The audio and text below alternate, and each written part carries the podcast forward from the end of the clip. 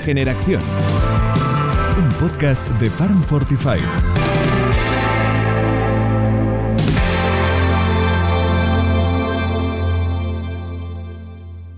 Buenas tardes y bienvenidos a un nuevo episodio de Regeneración, el podcast del proyecto Farm 45, un proyecto con el que queremos divulgar y comunicar sobre la agroganadería y la agroecología regenerativa, un modelo de gestión del territorio y producción de alimentos que regenera los suelos, la biodiversidad y la salud, tanto la nuestra como la del planeta. En el programa de hoy queremos dar a conocer una interesantísima iniciativa que nace en 2016 en Vitoria-Gasteiz. Se trata de Sustrayac Habitat Design, una cooperativa que integra a un equipo multidisciplinar que se apoya en la permacultura y en herramientas de agricultura regenerativa para diseñar, implementar y asesorar procesos de transición agroecológica y de regeneración de agroecosistemas, todo ello desde una perspectiva de la economía social y solidaria. Actualmente desarrolla más de 1.500 hectáreas de proyectos de producción agroecológica diversificada en diferentes provincias de España. Y para contarnos con más detalle cómo funciona el proyecto, hoy contamos con todo el equipo de Sustraya. Contamos con Lorena Fernández, David González y Ever Eguino.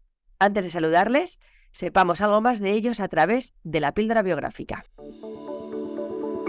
En este capítulo nos acompañan Lorena Fernández, David González y Eber Egino. Lorena es socia de la cooperativa Sustrayac Habitat Design.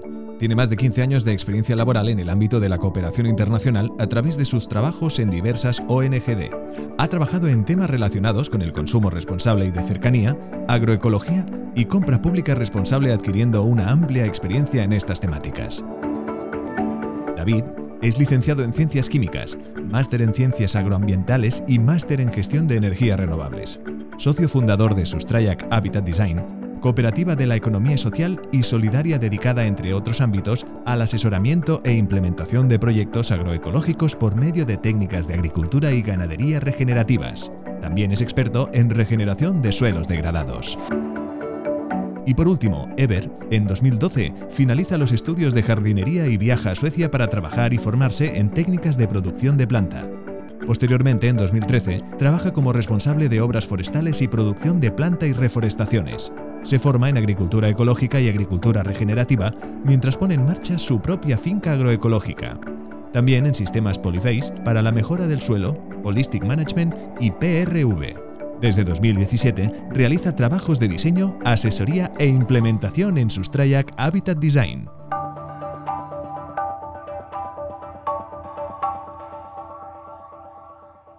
Bien, Lorena, Ever, David, bienvenidos a Regeneración y muchísimas gracias por compartir este ratito con nosotros. Es un placer. Gracias a ti, Patis. Bien, chicos, pues empezamos, nos metemos de lleno ya en la entrevista que teníamos muchas ganas de, de haceros y empezamos por el principio. Contándonos con vuestras palabras qué es Sustrayac Habitat Design y cómo nace. Bueno, pues Sustrayac es una cooperativa sin ánimo de lucro que nace en 2016 y que trabaja desde la perspectiva de la economía social y solidaria y utiliza herramientas como la agricultura regenerativa, la permacultura, pues para, dar solución pues, a diferentes problemáticas que veíamos desde un inicio, ¿no? Por una parte, temas de proyectos sin diseño propio que empezaban a caminar sin un rumbo fijo, pues un abanico de técnicas muy, muy amplio en el que no se sabía muy bien pues, por dónde empezar a aterrizar los proyectos y luego pues un acompañamiento técnico y humano que por una parte la parte técnica está muy bien, pero la humana es la que se queda un poquito siempre ahí como en la recámara y a veces es la que más cuesta, ¿no? Entonces, intentando dar solución a esa problemática, pues iniciamos Sustrayac y ahora en la actualidad pues estamos estas tres personitas aquí, David, Lore y yo, Ever, y caminando con muchas ganas. Como hemos comentado al principio, habéis elegido el modelo de la cooperativa y me gustaría que nos pudierais explicar un poquito más en detalle, ¿no? ¿Por qué elegir este modelo de cooperativa? Y también si nos podéis explicar un poquito más sobre la economía social y solidaria, que pensamos que es algo súper importante que se conozca y qué ventajas creéis que tiene este modelo y basarse en estos principios frente a otros. Pues sí, como decías, para nosotras el marco de la economía social y solidaria es muy importante, no es cualquier cosa, ¿no? Y lo, lo subrayamos mucho porque al final, en el contexto y en la sociedad en la que vivimos, ¿no? Al final parece como que el tema del lucro, ¿no? Siempre es como súper importante y dentro de la economía social y solidaria lo que queremos al final es recuperar la función originaria de la economía, ¿no? Que es ponerla al servicio de las personas. Entonces, Uno de los eh, objetivos prioritarios de la economía social y solidaria es satisfacer las necesidades por encima del lucro, hacer una gestión democrática de los procesos y de los grupos, actuar orientados por valores como la equidad, la solidaridad, la sostenibilidad, la participación y la inclusión, y sobre todo el compromiso con la comunidad en la que habitas. ¿no? Eso es una de las cuestiones más importantes. Y nos parecía que mm, teniendo en cuenta, digamos, la temática que trabajamos dentro de la cooperativa, tener estas bases, estos valores que nos guíen y nos orienten, era súper importante, porque al final lo que perseguimos es promover un cambio social, ¿no? En todos los niveles. Entonces, digamos que las herramientas y los valores que nos guíen tienen que estar alineados con, ese, con esa promoción de ese cambio social, ¿no? Y el, tema del compromiso con el entorno es, fundamental, ¿no? Al final es eh, generar una economía, generar empleo, pero con una mirada de, derechos, de una mirada de, de, respeto, ¿no? Pues por la diversidad en todos sus términos, ¿no? De alguna manera, ¿no? Al final es utilizar la economía como un medio y no como un fin, ¿no? Y ese sería un poco, digamos, el marco de la, de la economía social y solidaria en la que nos movemos, ¿no? ¿Y por qué el modelo cooperativo? Bueno, porque las personas que lo bueno, unas, unas personas más que otras, pues crecimos con la bola de cristal y se nos quedó aquello muy grabado de solo no puedes, con amigos sí. Entonces veíamos muy claro de que algo de lo que era importante era pues trabajar en estos modelos cooperativos, ¿no? Que además creemos que es uno de los problemas del sector primario, el sector en el que trabajamos, que es pues, la excesiva individualización que existe en el sector. Entonces, el ir hacia modelos cooperativos que nos permita ir a, proyectos más diversificados, que también nos permita atacar a otras partes de la, de la cadena, ¿no? del sistema agroalimentario, no solo la producción, sino también la logística, la distribución, el consumo, etcétera, nos parecía que era clave. Y esa mirada de la economía social y solidaria lo que permite también es ir hacia modelos más de agrupación también entre los propios productores, ¿no? que es un poco el modelo que impulsamos. Sabemos que la regenerativa no solamente debería tratarse de producción, sino que esa regeneración de las economías también y de las personas y de, ese, tejer las redes es fundamental, con lo cual creo que eh, trabajando con las bases que explicáis vosotros, pues de alguna manera es como la guinda perfecta ya, ¿no? Al trabajo que hacéis. Y si hablamos de vuestro trabajo en concreto, contadnos qué servicios ofrecéis para aquellos que estén escuchándonos y que se les enciende la bombilla y digan necesito contactar con Sustrayac. Básicamente tenemos como dos tipos de clientes diferentes. Por un lado, sería pues aquellas personas que quieren iniciar un, proyecto dentro del sector primario, quieren empezar. Por lo general es habitual que estas personas se acerquen ya desde una mirada agroecológica, ¿no? Entonces, aquí lo que hacemos es un servicio de acompañamiento que va en, en tres fases. Una primera fase sería ayudar en el diseño de lo que es el propio proyecto, ¿no? digamos, desarrollando el modelo de negocio y ahí pues tendríamos el diseño de las diferentes zonas productivas, trabajando desde diferentes capas, como sería pues, el diseño hidrológico Keyline, que nos ayuda mucho pues, a una correcta gestión del agua y más en estos tiempos de sequía y cambio climático, que es algo muy importante, y desde ahí pues, los diferentes sectores ¿no? del proyecto, por así decirlo. Sería la producción hortícola, la producción frutícola y luego cómo hacemos la integración de la ganadería. Hay gente que apuesta más por la diversificación, otras personas que apuestan menos. Pero en esta primera fase sí que nos parece importante trabajar desde un plan de viabilidad económica, ¿no? que es algo importante, que es como una hoja de ruta que nos permite tener un camino a unos 10, 12 años aproximadamente y desde ahí pues podemos ir viendo cuáles son cada una de las acciones que se pueden ir implementando para lograr estos objetivos económicos y de, y de, y de viabilidad del proyecto. ¿no? Entonces, desde esa parte de diseño pasamos luego a una parte de, de implementación, sobre todo nosotros nos encargamos mucho de todo el diseño hidrológico, pues llevarlo, llevarlo adelante, que esa es la parte en la que más trabajamos a nivel de implementación. Y luego una tercera parte que sería el asesoramiento. ¿no? Esos objetivos que nos hemos marcado en la primera fase de viabilidad económica, pues ir dando un asesoramiento personalizado a cada uno de los proyectos de cómo ir dando pequeños pasos. En algunos casos serán requerimientos de formación, en otros casos serán pues, realizar una serie de prácticas o de manejos o de prácticas que no conocen las personas. Entonces, ir empoderando de alguna forma a, las personas productoras para que se puedan obtener los objetivos que nos hayamos marcado en, el primer, en la primera de las etapas, en la etapa de diseño. Y luego, pues paralelamente también, y por suerte cada vez están entrando más proyectos en este sentido, sería una transición agroecológica, es decir, personas que vienen de un modelo de producción convencional que deciden pasarse al lado, al lado luminoso de la fuerza y hacen una transición hacia la regeneración y en este caso, pues lo mismo, ¿no? Desde un plan de viabilidad económica, pues ir viendo cómo podemos ir dando pasos para que la viabilidad del proyecto no se vea comprometida, ¿no? que eso es una cosa que bueno, hablaremos más adelante, me imagino, pero como en estas transiciones agroecológicas hay unos primeros años iniciales ¿no? que son un poco más complicados, entonces, pues bueno, desarrollamos diferentes estrategias que lo que permiten es que la viabilidad económica de este proyecto no se vea, no se vea en dificultades, ¿no? entonces ayudar a todo este proceso. Y todo esto, pues bueno, desde esa perspectiva de asesoramiento en la que pues vamos trabajando todas estas facetas y sobre todo incidiendo mucho, pues por un lado, en el tema de la formación. Hacemos también mucha formación desde entidades públicas a sindicatos, a diferentes organizaciones, etcétera, pero también incidiendo mucho en el trabajo grupal, ¿no? En el, en el, los problemas de los grupos eh, muchas veces vienen relacionados con, con, cómo gestionar los conflictos que se dan dentro de los grupos y esta parte es muy importante de, de tener en cuenta, de trabajarla y de cuidarla. Suponemos que poner en marcha proyectos de esta envergadura no debe ser sencillo. ¿Cuáles son las principales dificultades que habéis tenido que afrontar? Bueno, pues sobre todo con, con este tipo de proyectos, la primera de las dificultades suele ser la parte administrativa barra burocrática, que suele ser muy, muy tediosa en el caso en el que los técnicos pues lo vean desde una perspectiva favorable. Es decir, si los técnicos ven el, el proyecto y encima lo apoyan y tal, claro, en cuanto a tiempos, se hace largo. Eso supone también que esté ligado a otro de los problemas, que es la parte económica.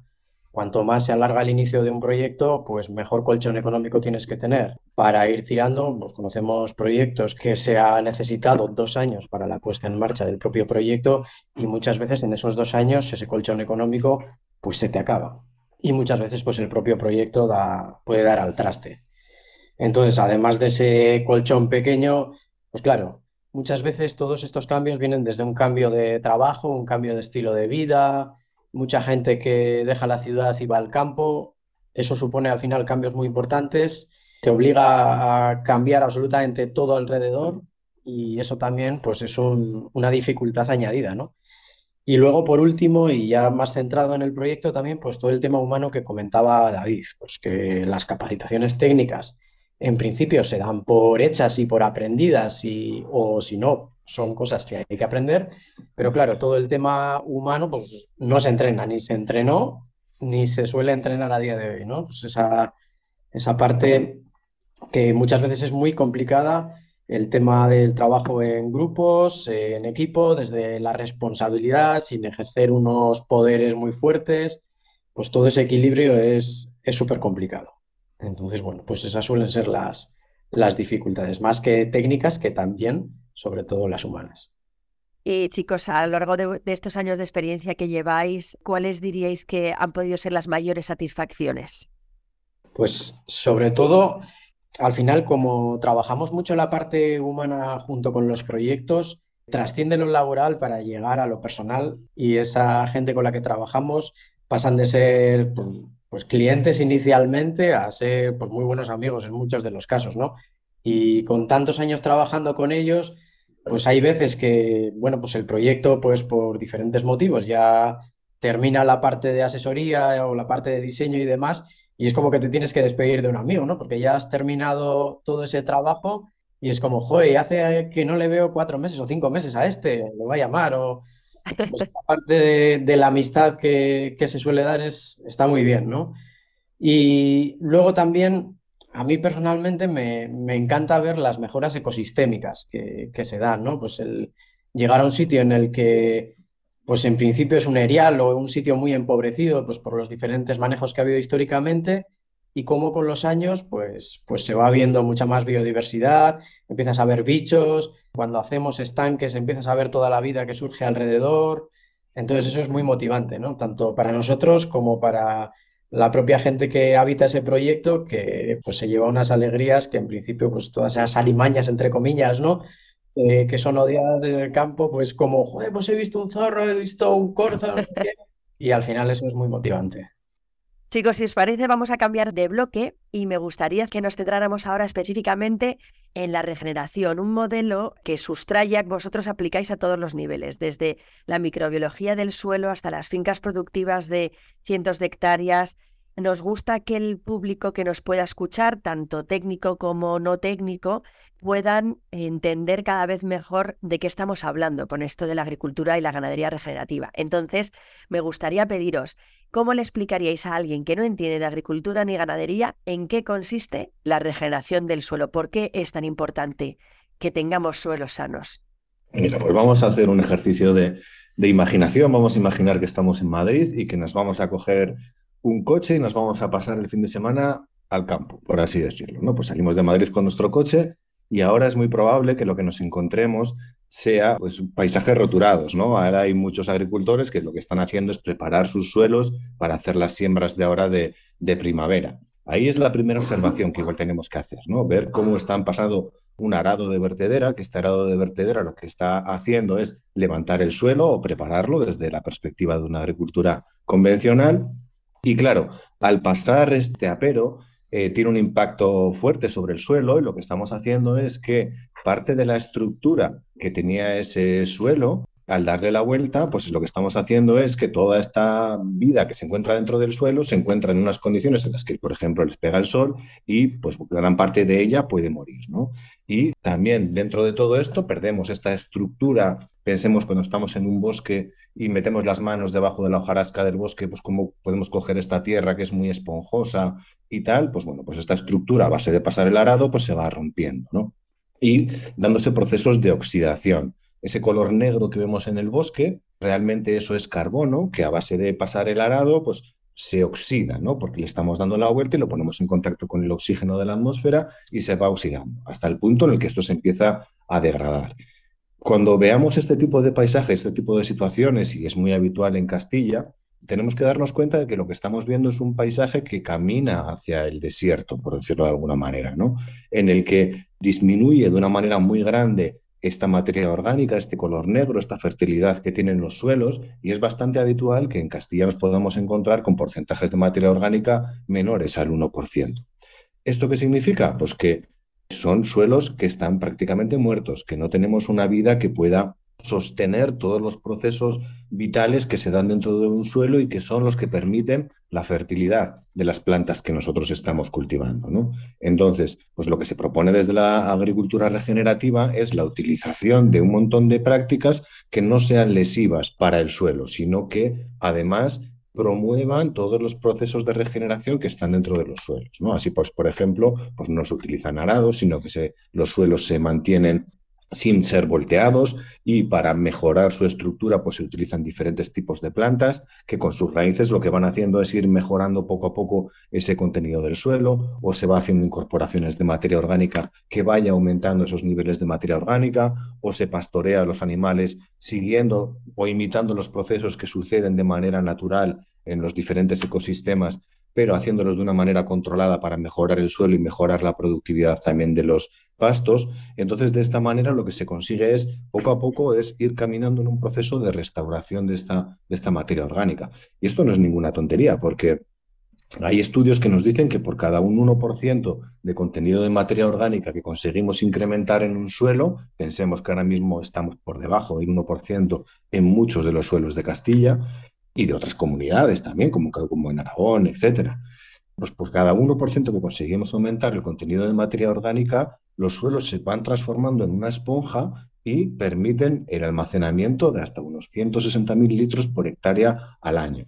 Claro, esto no es ninguna tontería en una situación en la que vamos caminando hacia un cambio climático que nos está obligando a, enfrentar situaciones de, sequías mucho más largas, etcétera. ¿no? Entonces, con esta regeneración de los suelos, lo que conseguimos es, además de tener unos ecosistemas mucho más sanos, pues también mucho más resilientes frente a todos estos problemas que tenemos en la actualidad y que se van a ir agravando con el tiempo aprovechando justamente, David, lo que estás diciendo, ¿no? Y sumado a esta situación de sequías cada vez más preocupantes, cada vez más extendidas, cambio climático, si le seguimos sumando las diferentes crisis a las que nos estamos enfrentando ahora mismo, energéticas, escasez de materiales, etcétera, etcétera, en este sentido, ¿cómo podemos explicar a la gente cómo este modelo de gestión agroecológica regenerativa puede ayudar en este contexto global? Efectivamente, por todas estas crisis multisistémicas ¿no? que estamos enfrentando, nos obliga también a trazar estrategias que tengan una mirada integral ¿no? y que sean ambiciosas a la hora de abordar toda esta problemática que nos viene. ¿no? En esa lógica, desde Sustraya llevamos tiempo dándole vueltas a, a, un concepto que es la gestión agroecológica del territorio. ¿no? Es decir, pasamos, digamos, de la mirada a nivel de parcela, que generalmente, ¿no? Cuando pensamos en agroecología, sea, el imaginario, digamos, general, ¿no? Nos vamos a parcelas pequeñas. Y nos preguntábamos en el equipo, con los retos que tenemos delante, ¿no sería más interesante también, o sea, seguir haciendo eso, evidentemente, porque es beneficioso, pero llevarlo a una escala de territorio? ¿Es posible hacer eso? Entonces, dándole vueltas a esto, desde nuestra perspectiva, creemos que no solamente se puede, sino que es necesario hacerlo de esta manera, ¿no? Aplicar la mirada de la agroecología a una mirada a territorio, una mirada integral que contemple todo el sistema agroalimentario desde una mirada de la, desde la cadena de producción, distribución y consumo, ¿no? aplicando esa mirada agroecológica a todo. Y todo esto transversalizado, digamos, con la mirada de la economía social y solidaria que estábamos comentando antes, ¿no? como una transversal imprescindible. Al final, la agroecología contempla las cuatro dimensiones de la sostenibilidad, ¿no? que son súper importantes tenerlas en cuenta, que es la sostenibilidad medioambiental, la económica, la política y también la sociocultural. ¿no? Entonces, a la hora de abordar esa mirada de territorio tenemos que tener en cuenta estas cuatro vertientes, digamos, y aplicarlas. ¿no? Recientemente hemos estado realizando un trabajo en una comarca de Álava, que es la cuadrilla de la Llanada Alavesa, en la que precisamente hemos intentado empezar a aplicar esta mirada, ¿no? hacer este trabajo de territorio. Y ha sido súper interesante ver cómo muchas veces cuando empezamos proyectos de este estilo pensamos que tenemos que empezar de cero, que no hay nada construido, que va a ser una odisea, ¿no? darle, darle forma. Y una de las sorpresas agradables ha sido ver que ya existen en el territorio un montón de iniciativas en marcha que si somos capaces de aplicarles una mirada integral, ¿no? Con un poquito más desde arriba y conectar una con otra, tenemos parte del trabajo ya en marcha. Y al final es aplicarle esa mirada, ese enfoque y seguir construyendo en esta dirección, digamos, ¿no?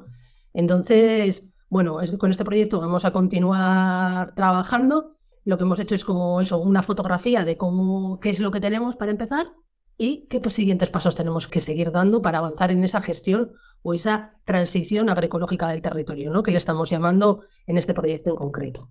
Y esto es un poco la mirada que estamos aplicando.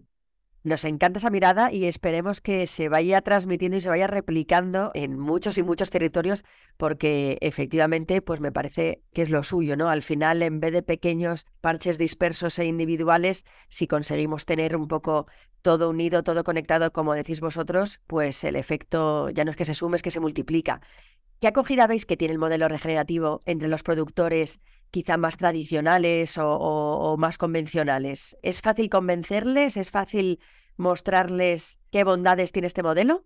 Bueno, sobre todo lo que nosotros creemos y, la parte que nos gusta trabajar es el tema de convencer o no convencer. Nosotros preferimos no convencer a la gente y que la gente acceda aquí por voluntad propia.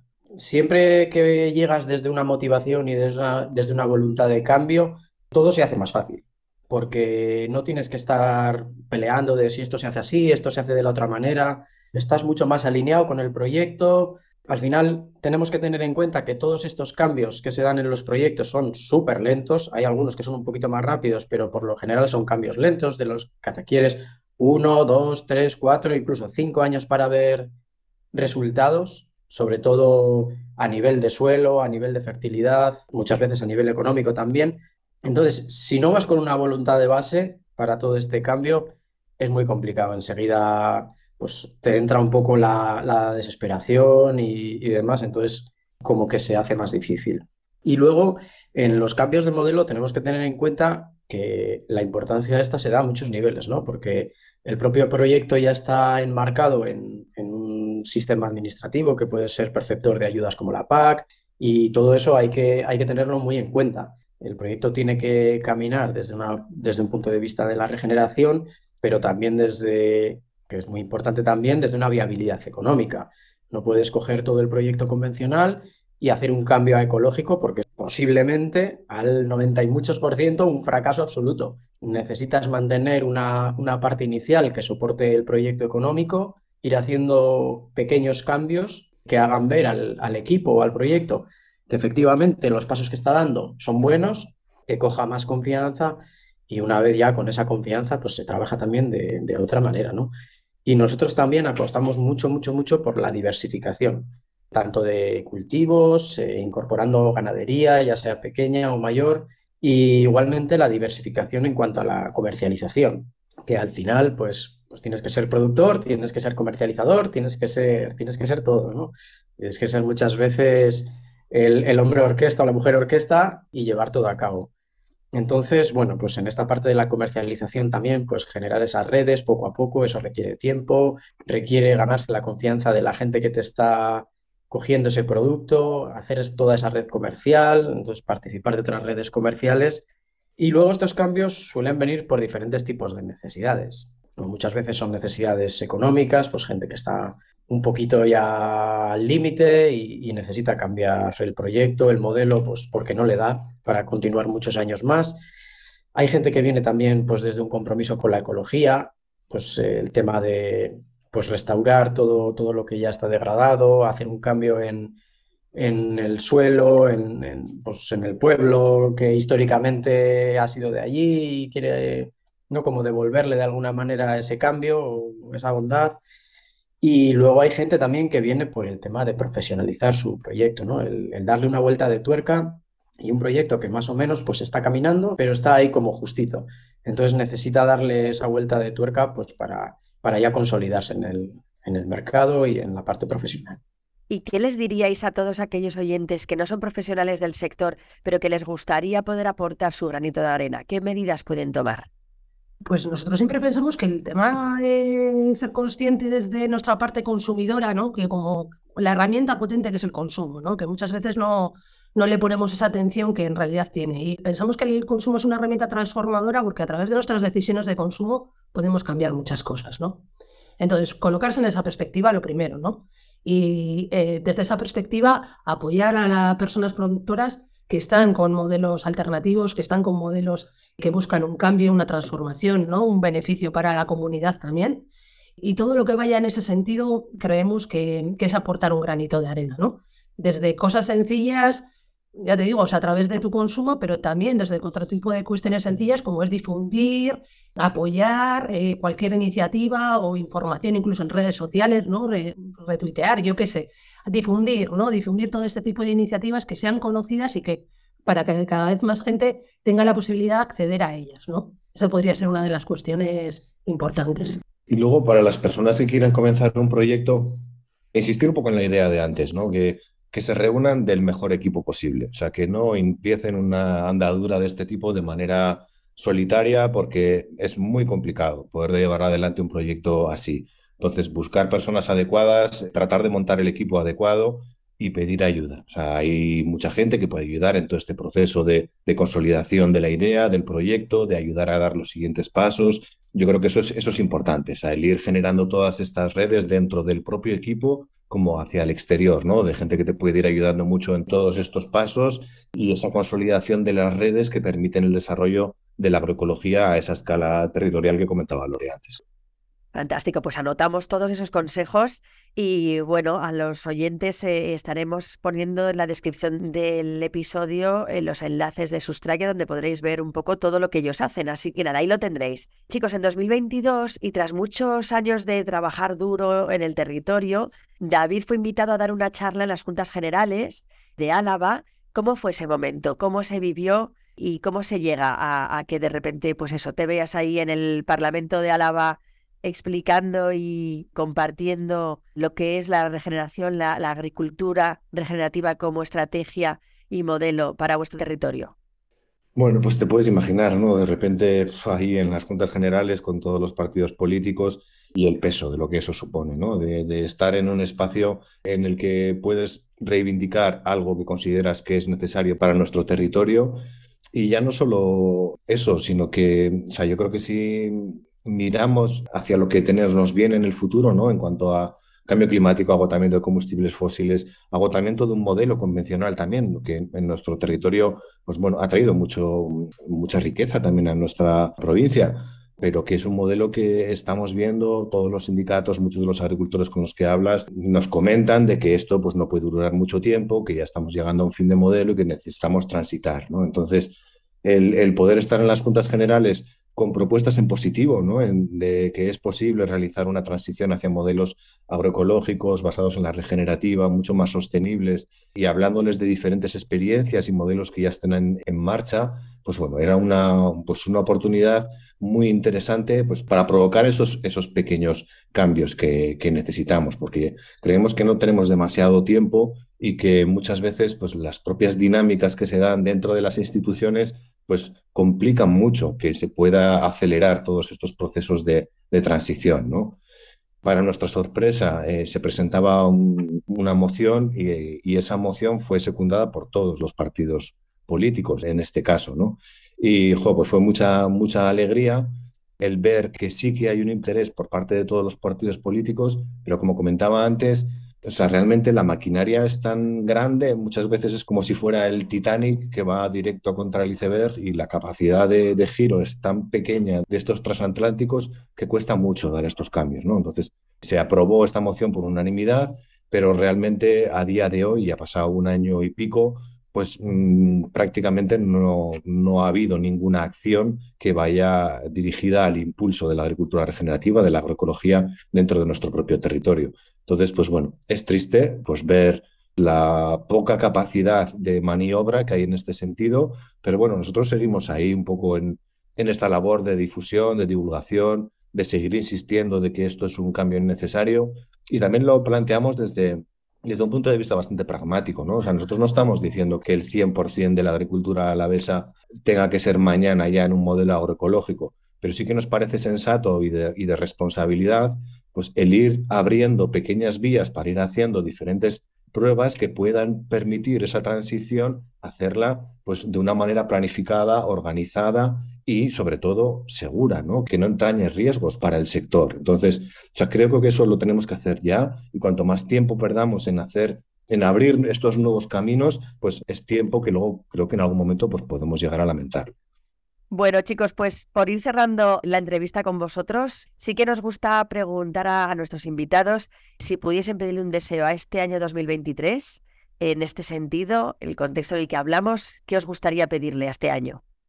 Pues a mí me gustaría pedir pues, dos cosas. Por un lado, o sea, desde la parte institucional, que, de verdad, o sea, que haya un apoyo a la agroecología, a todos estos movimientos que tratan de plantear una alternativa, porque es que realmente la necesitamos. O sea, no podemos perder más tiempo en esto. O sea, necesitamos un apoyo explícito por parte de las, de las administraciones. Y por apoyo me refiero ya no solo a que, a que se habiliten partidas para poder presupuestarias para poder desarrollar todo este tipo de proyectos, sino para que no se pongan tantas trabas desde la administración para el desarrollo de todo este tipo de proyectos. O sea, la burocracia, los papeleos son infinitos y muchas veces acaban con la voluntad y la paciencia de, la gente y en algunos casos pues vemos que la gente acaba desistiendo o estamos hablando de plazos de un año o más tiempo para que, que den respuesta. Entonces, que por favor apoyen esto y, simplifiquen todos estos procesos, que sea un apoyo real. Y luego, por otro lado, también pues, a la sociedad y a, y a las organizaciones del sector primario,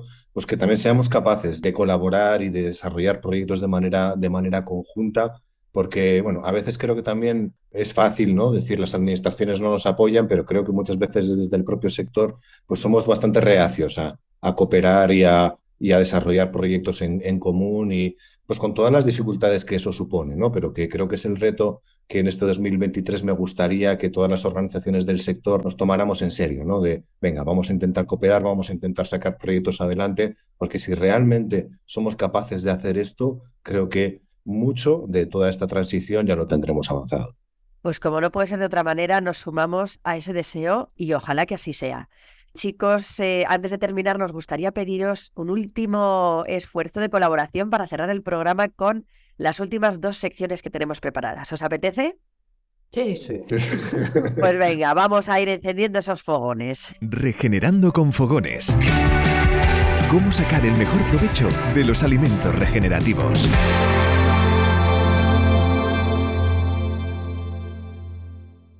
Perfecto, pues en esta sección os vamos a pedir que nos contéis brevemente una receta que prepararíais teniendo en cuenta algunos de los conceptos que hemos ido comentando juntos durante la entrevista de hoy. Pues para la receta hemos pensado unos contramuslos de pollo asado con manzanas. Los pollos que utilizaremos para esta receta Los produce eh, José Galvez de Aranguchi, Baserria. Baserria, que es un productor de la llanada alavesa con el que pues, hemos trabajado y la verdad es que nos parece que hace unos pollos riquísimos, ¿no? Entonces también para apoyar un poco el producto local, ¿no? Las manzanas son de la zona de Aramayo, que es una zona de aquí de Álava que tiene mucha manzana y muy rica también. Entonces decíamos, bueno, producto local ante todo. Y entonces la receta es sencilla, es nada, pues los contrapuntos de pollo los pones en una bandeja con un poquito de cebolla, las manzanas y se le añade un poquito de zumo de manzana también para que hidrate ese, ese pollo y nada, meterlo al horno a 220 grados unos 40 minutos y te sale una receta súper rica. Madre mía. Pues nada, aquí lo que tenemos que hacer es comprometernos a tomárnoslo un día juntos. Eso sí, por favor. Pasemos a la acción. Un consejo para pasar a la acción y cambiar las cosas.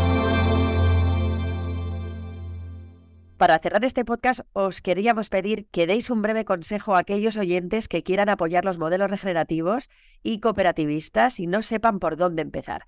Puede ser un mensaje inspiracional, eh, un consejo práctico, lo que vosotros prefiráis. Sí, pues el principal consejo pues es lo que nosotros tratamos de hacer en nuestra propia casa, ¿no? Es apostar por la cooperación, apostar por la simbiosis, apostar por el apoyo mutuo, el buscar relaciones, el buscar buenos equipos, el buscar pues, las personas adecuadas y el ir trabajando en red. Es fundamental, es, eh, es difícil porque nos cuesta, nadie nos ha enseñado a trabajar en equipo, nadie nos ha enseñado a trabajar en red, pero es el gran reto que tenemos por delante en estos tiempos. Y yo creo que en la medida en la que vamos dando pasos y vamos aprendiendo, tanto de manera individual como de manera colectiva, yo, yo creo que el crecimiento que se da es, es muy grande y sobre todo pues, la satisfacción pues, es, es enorme, ¿no? Y ese es el camino por el que queremos ir y ese es el camino por el que nos gustaría animar a la gente que, que camine. Pues Lorena, Ever, David, de verdad eh, agradeceros de corazón que estéis aquí, que hayáis compartido todo lo que nos habéis explicado, porque ha sido un auténtico placer charlar con vosotros y que la gente pueda escuchar todo esto que, que habéis compartido con nosotros. Os deseamos que todos vuestros proyectos sean un éxito, que cada vez sean más y más y más proyectos y más territorio bajo estos principios y estos valores y que cada vez sean más las personas que se den cuenta de la importantísima labor que realizáis. Así que muchísimas gracias a los tres y nos vemos muy prontito. Pues muchas gracias. Gracias. Hasta la siguiente. ¿Quieres participar? ¿Quieres proponer una invitada e invitado? Escríbenos a info@farm45.io. Y a vosotros, queridos oyentes, también daros las gracias de parte de todo el equipo de Fan45 por acompañarnos y escucharnos una semana más. Hasta el próximo capítulo. Un podcast de Farm 45. Suscríbete a nuestros canales de podcast en Spotify, Apple Podcast e iVoox. Síguenos en nuestras redes sociales, en Instagram y en Facebook, Farm45. Y también en nuestro canal de YouTube. Y no olvides visitar nuestra web farm45.io. Regeneración, un podcast de Farm45.